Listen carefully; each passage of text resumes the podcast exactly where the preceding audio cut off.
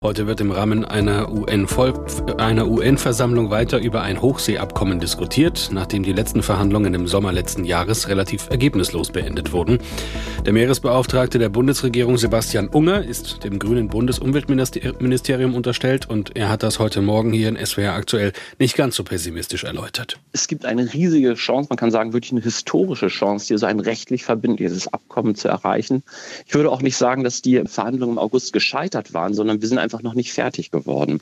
Es sind jetzt ähm, schwierige Prozesse noch zu klären. Es gibt einige Staaten, wie beispielsweise China und Russland, die noch zum Teil auch weit davon entfernt liegen, von dem, was wir uns vorstellen. Aber wir hatten im Dezember ähm, ein neues Weltnaturschutzabkommen verhandelt in Montreal äh, unter der sogenannten Konvention für die biologische Vielfalt. Und hier hat China eine starke Führungsrolle belegt, indem sie zu einem wirklich ambitionierten Beschluss gekommen sind. Insofern bin ich hoffnungsvoll, dass wir hier auch zu guten Ergebnissen jetzt in New York kommen werden. Der Meeresbeauftragte der Bundesregierung Sebastian Unger war das. Über die Verhandlungen und vor allem auch die Rolle der Bundesregierung habe ich mit Caroline Schacht gesprochen. Sie ist Meeresbiologin bei der Umweltorganisation WWF. Die Verhandlungen über ein Meeresabkommen dauern ja schon mehr als 20 Jahre. So wie es Herr Unger gerade gesagt hat, könnten die auch bald zu einem Abschluss kommen. Sind Sie da auch so zuversichtlich? Ja, auf jeden Fall. Also ich glaube, das mit dem historisch ist so ein bisschen nah an abgenutzt, der Begriff. Aber durchaus ist es ja so, dass wir hier nicht über irgendein Abkommen reden, sondern über den ersten rechtsverbindlichen Vertrag, den die Länder der Vereinten Nationen miteinander schließen könnten. Und dass da tatsächlich Bedarf ist und dass es auch etwas Gewinnbringendes wäre für die beteiligten Länder, das scheint sich mittlerweile durchgesetzt zu haben. Es hakt aber ja trotzdem häufig noch im Moment, vor allem bei wirtschaftlichen Aspekten. Fischerei und Tiefseebergbau sind da die zwei großen Brocken sozusagen. Lassen Sie uns auf den Tiefseebergbau schauen. Da weiß niemand so richtig, was da am Meeresgrund eigentlich alles angerichtet wird. Deswegen hat Deutschland jetzt mittlerweile auch gesagt, dass es Tiefseebergbau nicht mehr unterstütze, bis auf weiteres zumindest. Was könnte die Bundesregierung jetzt noch tun, um diesen Ansatz auch anderen Staaten näher zu bringen?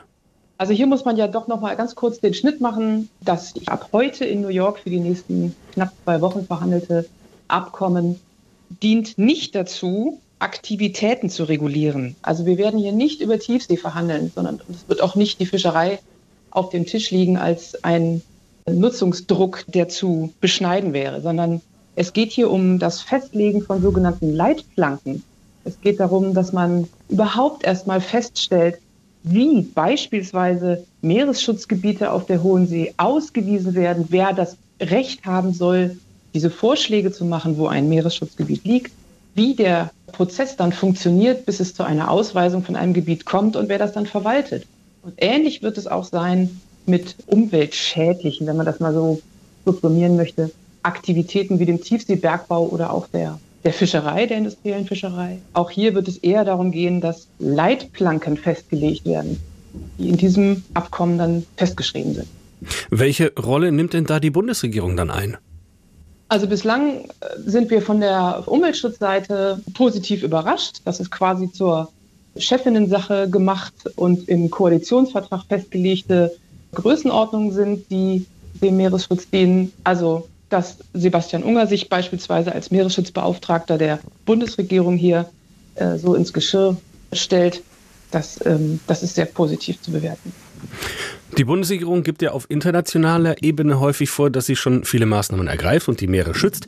Aber in der Nord- und Ostsee zum Beispiel, existieren die Schutzgebiete bisher nur auf dem Papier. Da dürfen selbst im Nationalpark Wattenmeer fröhlich Rohstoffe abgebaut werden. Wie unglaubwürdig macht sich die Bundesregierung damit? Ja, das kann ich äh, absolut unterstützen, äh, wobei wir gerade bei den Schutzgebieten in der Nordsee in der letzten Woche das Umsetzungsniveau erreicht haben. Also die ausgewiesenen Naturschutz- und Meeresschutzgebiete der deutschen Nordsee sind gerade in der vergangenen Woche mit Maßnahmen belegt worden. Also hier ist jetzt endlich auch der Schutz in der Praxis äh, zum Schutz auf dem Papier, hat sich dazu gesellt.